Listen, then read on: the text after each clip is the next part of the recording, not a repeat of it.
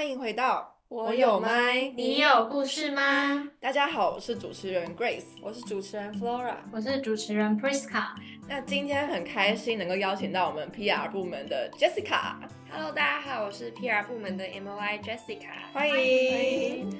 那非常欢迎今天 Jessica 参与我们的录制。那我们今天这一集主要是呼应我们的上一集，一样是介绍我们的部门主要在做什么，以及工作上有没有什么有趣的大小事。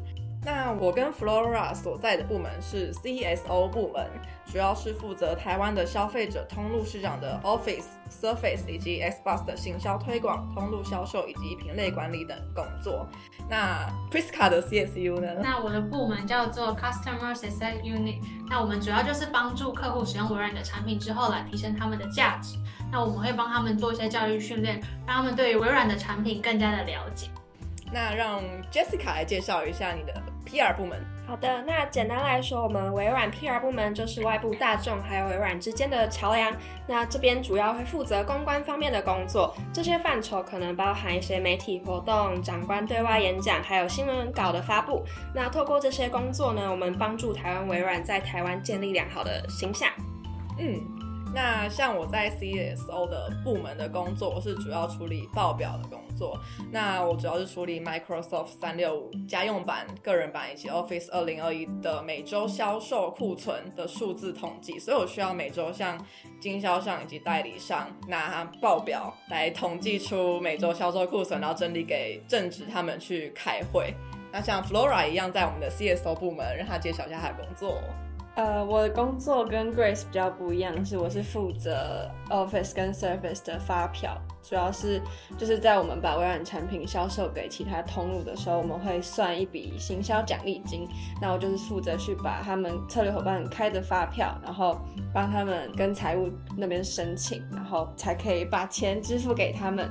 所以这个工作其实我们蛮需要跟就是中国微软的那边同事做合作，因为他们是主要是负责财务的台湾财务这边的。所以我觉得这工作的沟通能力跟细心能力也蛮重要，因为你要常常要看很多数字，然后去比对。很多款项，对，嗯，那 Priska 在 CSU 主要在做什么？那我主要做的可能有两部分，一个就是刚刚前面有提到的教育训练，我们可能会带他们实做一些像是 Power Platform 的一些产品的内容，那我们会教他们怎么使用，可能利用一些简单的例子，然后让他们可以知道这个产品可以怎么运用在他们的公司上面。那第二个是当如果企业他们购买我们的产品之后，我们会依据他们的需求来客制化一些解决的方法，也是利用像是 Power Automate 或者是 Power App 来更加提高他们的效率，在他们公司的内部里面这样。嗯，了解。那 Jessica 在 PR 部门呢？那我主要会负责的工作可以分成三大点。那第一点就是新闻中心。那不晓得大家知不知道，其实台湾微软有自己的新闻中心。那其实那个新闻中心上面的新闻都是由我还有另一个实习生负责上架的。那同时我们也需要维护新闻中心，像是更换大首页的头版新闻。那必要时，如果主管说他们想看新闻中心后台的流量，那我们也是要做一个分析报表给他们，提出有哪些点可以再改进。那第二点就是前面有提到的媒体活动支援。那如果有大型的媒体活动，像是记者会或是长官出席的论坛，我们公关部都需要去支援长官。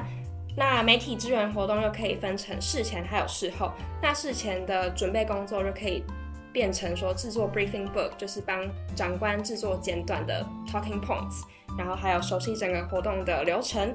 然后再来是活动当天，就是看现场有没有需要支援的部分，然后还要参加长官的呃联访，对，然后再来第三点比较像是其他行政事务，像是制制作会议简报，然后翻译文章，还有撰写 LinkedIn post，然后还有联系活动邀约窗口，就是有些活动会需要我们长官出席，那这时候我们就是长官还有活动之间的窗口。以上。嗯，了解。那我现在想要分享一些我在工作上遇到比较有趣的事情。那想要分享一个我，因为我的工作主要是做报表，需要用到大量的 Excel 能力。然后进来之后需要学习微软特别的系统。对，那有一次我记得我在那个系统卡很久，因为这是微软系统，我之前没有碰过，需要自己先学。那我在进来之后呢，我自己在摸索那系统。有一天我就在一个问题一个小地方，我真的卡了超久，好像卡了半天吧，我还自己上去了 G GPT 在那边查，但也查不出什么东西。然后想说，好吧，那我去问一下主管好了。然后我想说，要自己先摸索过才可以问人家。那一问他就三秒就解决了。对，我就觉得好有趣哦，主管好厉害。那让 Jessica 分享一下你在 PR 遇到有没有什么趣事？那就像刚刚提到媒体风卷，其实在上上礼拜有 Surface 的新品发表。那其实，在那个新品发表一个环节是让媒体去体验 Surface 最新的功能，还有一些 AI 的功能。那这时候我们实习生 PR 部门的实习生主要支援的就是带领媒体去体验新产品，还有一些 AI 的功能。那我觉得蛮有趣的，因为工作内容就需要跟客户讲解，就是新出的 Surface 有什么功能啊。那其实角色会有点像是 PSI，就是可以一日体验 PSI 的一个小活动，我觉得蛮有趣的。所以就 MOI 兼 PSI 的概念，很酷哎，对啊，蛮有趣的。对啊，那工作到现在也几个月了，大概三个月了吧，三四个月。三四个月。对，那其实一开始就真的是有遇到一些困难的地方，因为我刚刚讲过我工作是报表，所以真的要每天都在看一堆数字，所以其实一开始的时候真的是会对错，但因为对错呢，他们正职要拿去开会，他们就会说，哎，Grace 这个。数字怎么怪怪的？然后所以每次那位负责正职只要叫我，就觉得说，哦天哪，又做错事情了这样子。所以那是我当时觉得觉得比较困难的地方。那 Jessica 没有遇过这样子的例子？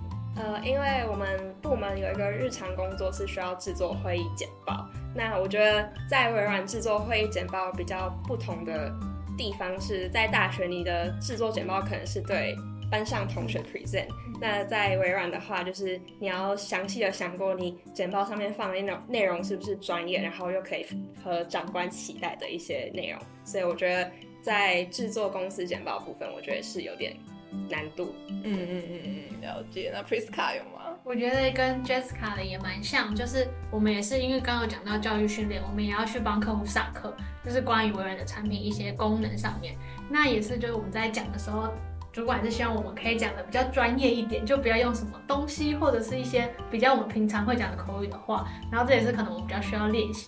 然后还有是，我们也会可能要实做一些可能流程，但有时候主管就会说，哦，我们可能都把他们当做他们都很会用这些东西的人，但是其实他们是不会的。所以这个让我们在转换说我们要怎么跟客户讲解说我们整个流程是怎么样运作的时候，是很需要去思考。呃，我们应该要怎么讲话这件事情，我觉得是很需要练习跟很有挑战。嗯，所以平常也会主管带你们练习这方面的东西，怎么简化那些数。对对对对，他就会听我们讲，会给我们一些建议这样。嗯，了解。那因为刚刚讲到困难，那我就想分享说我当初是怎么克服一些我当初觉得的困难，因为我那时候一接手真的是非常多报表。那一开始进来的时候，我也不知道说这个是 for 什么的报表。就是会看不太懂，所以一开始我就自己做了一个很酷的分类，因为我的工作主要就是周一要交这个，周二要交这个，那周五以前一定要生出什么之类，就以日期来分。所以一开始当我不知道这些东西是什么的时候，我就会在我自己的资料夹，一个资料夹里面有好几个资料夹，说中医周一要交的。比如说某某某主管要的什么的，就是自己一些比较独特的分类方法，所以我就会觉得说，我自己那时候克服这个困难的地方，就是我自己也会用我自己独特的归纳法，我自己才看得懂的归纳方式，去归纳出我觉得可以胜、可以克服这个困难的地方。那 Jessica 有吗？有没有这部分小秘籍？呃，我觉得是你解决问题的能力，因为像刚刚讲过要制作简报，那因为在初期制作简报这个部分对我来说是有点困难的，所以一开始就有卡关蛮久。那有一次是刚好碰到廉价要制作总经理的会议简报，那总经理就希望会议简报里面可以出现 AI 生态圈，就是包括上下、上中下游的生态圈。然后一开始接到这个指令就有点。不太清楚要怎么去呈现，那后面就是有跟主管约 one on one，就是我觉得跟主管适时的表达你现在遇到什么困难也是蛮重要的。然后主管那时候就问我说：“那如果是你，你会想要怎么样呈现这个简报？”然后我就想一下，那当时我是还真的就是没有，就是仔细想过总经理在呈现这个简报，或者想要用用什么样的方式，所以我就思考了大概五秒，然后就把我脑中的想法讲出来。所以我觉得在问主管问题的时候，就是你脑袋要先跑过一次，如果是你，你会怎么去解决方法？那在想完解决方法，在跟主管约 one on one 的时候，他才会觉得说是哦，你是有认真去想过要怎么解决这个方法，而不是空手一来就要问我哦，这个问题要怎么解决这样子。嗯。了解，而且像我觉得微软的主管人真的都很好，都很乐意跟实习生 one on one，因为我就觉得他们主管的时间一定都很宝贵，但他们就愿意用来用这些时间来教导我们说怎么样会更好，或是我们有没有遇到什么困难，这这是让我在这边觉得说很宝贵的一个资源，很愿意让我们可以提升我们的能力，这样。没错。那我也有觉得，呃，我。刚刚提到那个问题，我是怎么突破？因为就刚刚有讲到，我们是可能有时候会把我们的客户当做他们都什么都会，因为我们可能自己在看简报的时候就觉得就就是这样啊，我们也不知道可以做什么。然后所以后来我们的解决方案就是，我会跟另外一个实习生，我们会一个人当做是客户的角色，然后一个人当做是讲师的角色，来从头。把他们当做是都不知道这些在做什么的，然后一个一个讲给他们听，然后让他们可以实际从不知道这个在干嘛到完成这整个流程，然后让他们对于微软的产品更加的了解。那你透过这样的练习，可能就是对方就会给你一些建议说，哦，可能如果我现在是客户，我可能这边会在我听不太懂，你可以再多讲解一下。然后我觉得对我们的练习是蛮有帮助的。嗯嗯嗯嗯嗯。那 Flora 呢，有没有什么突破的呢？嗯，我自己就像说，我刚刚说的，我的工作主要是处理一些发票上面的数字跟汇款的一些款项。那其实因为我可能一天需要处理可能三十到四十笔的发票，所以就是你会很需要一些资料的统整能力跟细心程度。因为我每天可能要看很多很多的数字在 Excel 上，然后我要对一笔一笔的数字，需要真的需要非常的细心。所以有时候如果你只要填错一个数字，或是没有上传到一个档案，就会造成整个天下大乱。可能某个厂商就是在这个时间点收不到钱，他们就会很紧张，那我就会就会被业务一直追杀。所以我觉得就是在进入这个部门之前，我也是很努力的在就是让自己变得非常细心，然后对数字的时候就是可能要确认个五遍这样子。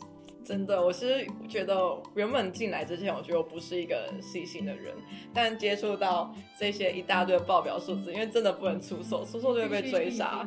没错，所以我真的是一开始到练习细心的时候，我真的是会真的像你刚刚讲的，对五次吧。一开始不够细心的时候，一天会接到五通电话。对，是哎。对啊，就会说，Grace 那个那个某某某的数字，你再帮我确认一下，啊、这个钱再帮我问一下，这样子。对，所以但现在过了几个月，就觉得说有啦，有适应的不错。嗯，对。那因为我跟 Flora 待的 CSO 部门，主要负责 Surface、Office 以及 Xbox。那我刚刚比较都 focus 在 Surface 跟 Office。那其实我们部门还有。非常有趣的 Xbox，那我们的 Flora 最近好像参与了蛮多 Xbox 方面的活动，请 Flora 来分享一下。好，就是因为最近主管有交派给我一些 Xbox 的小事情要做，那我就是呃，像是我们之前在十九楼，就是有举办一个游戏的发表会，然后。就是当天真的就是直接架了一个，有没有看过像是那种汤姆熊那种开赛车，就真的架了大概三台在在那个十九楼的会议室里面，然后就真的是手把，然后荧幕是那种曲线荧幕，然后就是在那边办发表会这样子，然后就是有非常多的呃媒体啊 KOL 都有来，然后那时候就是很幸运的活动结束的时候，我跟其他部门的实习生有一起去十九楼，就是可以稍微体验一下那台赛车，听起来很好玩。那你开的怎么样？我觉得还不错啊。就是我觉得这个机会真的是也蛮难得。就是其实 Xbox 是一个也是蛮大的一个游戏呃的厂商，然后嗯、呃、有能有机会可以亲身体验到这种，就是有点像是实景的游戏嘛。我觉得真的蛮难得的。然后让我接触到了一些呃游戏产业，这样我觉得蛮有趣的。好后悔那天没有开班。那今天非常荣幸能够邀请到 Jessica，那我们让 Jessica 来多分享一点 PR 部门有没有什么有趣的事情，或是你最近有没有碰到、接触到什么想跟大家分享的事情？好，就是刚刚前面有说到我会就是上架新闻到微软新闻中心，那我觉得有一个蛮大的优点是，就是在那些新闻稿还没有被正式发布之前，其实我是可以第一手抢先看到新闻稿内容长怎样，然后再自己上架到新闻中心。那最近有上架到一个很有有趣的新闻就是，微软有跟一个微光感知，微光感知？讲错人家没关系，微光感知，剪掉，我以为就是剪掉再 光和感知，然后提名是打造一个全台首位 AI 主播，那我觉得蛮有趣的，就是 AI 当红，然后可以看到 AI 其实赋赋能蛮多产业，我觉得就是身为微软的员工觉得。蛮荣幸的嘛，对，对啊，毕竟 AI 是现在科技的主流，主流，对。那第一手看到这个事情真的很酷哎，AI 主播，没错没错，就是觉得哇，自己好像走在最前线的时代的尖端。像我觉得微软就是一个非常愿意让实习生学习的一间企业。那我觉得他们真的非常愿意交付任务给实习生。像我就是知道 Priska 的 CSU 部门是可以让实习生实际去见客户的。没错没错，就前面也有提到，我们去会去帮他们上一些教育训练嘛。那其实我觉得在中间有遇到一点就是心境上的小小。挫折，因为我们可能看起来就比较年轻，所以有有时候变成我们是突然是讲师的时候，下面都是他们的可能一些 IT 人员，我们就要讲。呃，微软的东西，那我一开始就觉得说，他们会不会觉得我们不专业或怎么样？但其实，在讲的时候才发现，蛮多的呃，可能一些小细节是我们有碰过才会比较了解的。所以有时候我们在讲的时候，他们就会说，哦，原来是长这样。然后有有时候也会叫我们老师老师这样，所以就感觉哦我们好像真的蛮专业的。所以之后自从这样子，就是在讲的时候会更加有自信。我觉得讲的也会比较顺手，所以是让他们可以更加了解说我们这些产品在做什么。然后像我们刚刚提到，我们会去客户那边帮他们解决问题。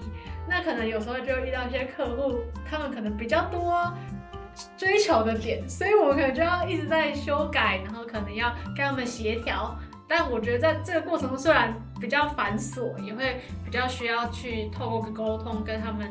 比较了解，知道他们想要做什么，但是在这个过程中，我也发现我们会更了解可能微软产品的更多细节内容，或者是一些我们不会碰到的领域，所以我觉得是蛮棒的经验。嗯，那刚刚听 Priska 讲完，那其实像。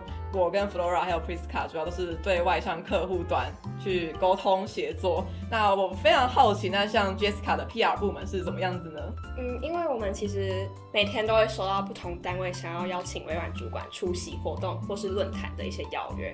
那就是因为我们是公关，所以我们在对接上的礼仪就要非常注意。那我可能写信的用词可能就要非常的精准，不然他觉得。哦，微软公关讲话就是比较没有修饰过，所以其实主管在对我们对外的一些接洽方面，其实蛮要求专业。那其实他在我们第一天进公司，就是有把我跟另一个实习叫去他的会议室里面，然后跟我们分享他觉得这个部门要求的人才特质。那他就分享他的四批原则，那其中有一批就是要表现得出你很专业。那因为就是公关，它就是代表一个公司的形象，所以他在我们衣着上面或是讲话方面，他都非常要求专业的表现。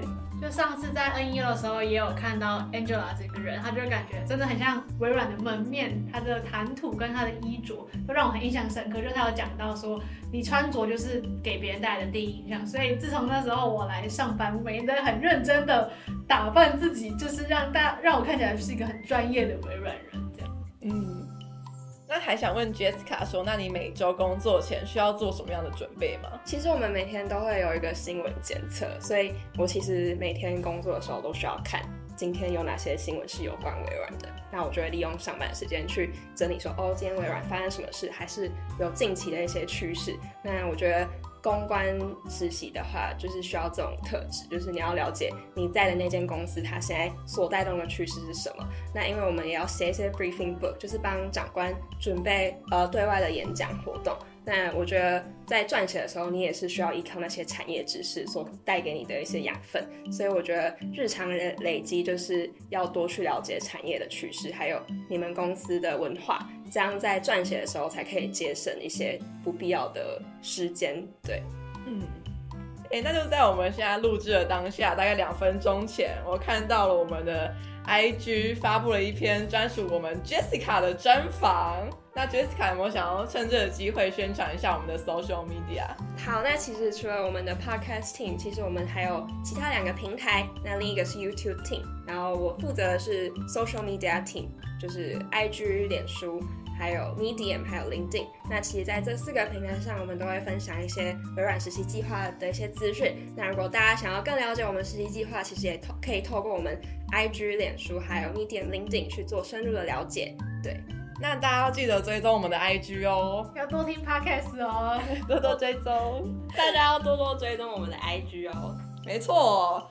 那今天真的非常超级感谢我们 Jessica 来到我们的 Podcast 录制。那这边呢，先跟大家预告，我们下一集非常精彩，我们重磅邀请到 Michael，他是我们台湾微软人工智慧研发中心的总经理，那他同时也是我们这个已经存在二十年的台湾微软实习计划的创办人。没错。对，所以邀请他来，主要是想要让更多人对我们实习计划有进一步的了解，来提升参加的兴趣。所以大家一定要记得准时收听我们的 podcast，非常精彩哦。没错，请期待。那我有麦，你有故事吗？那我们下集再见，拜拜。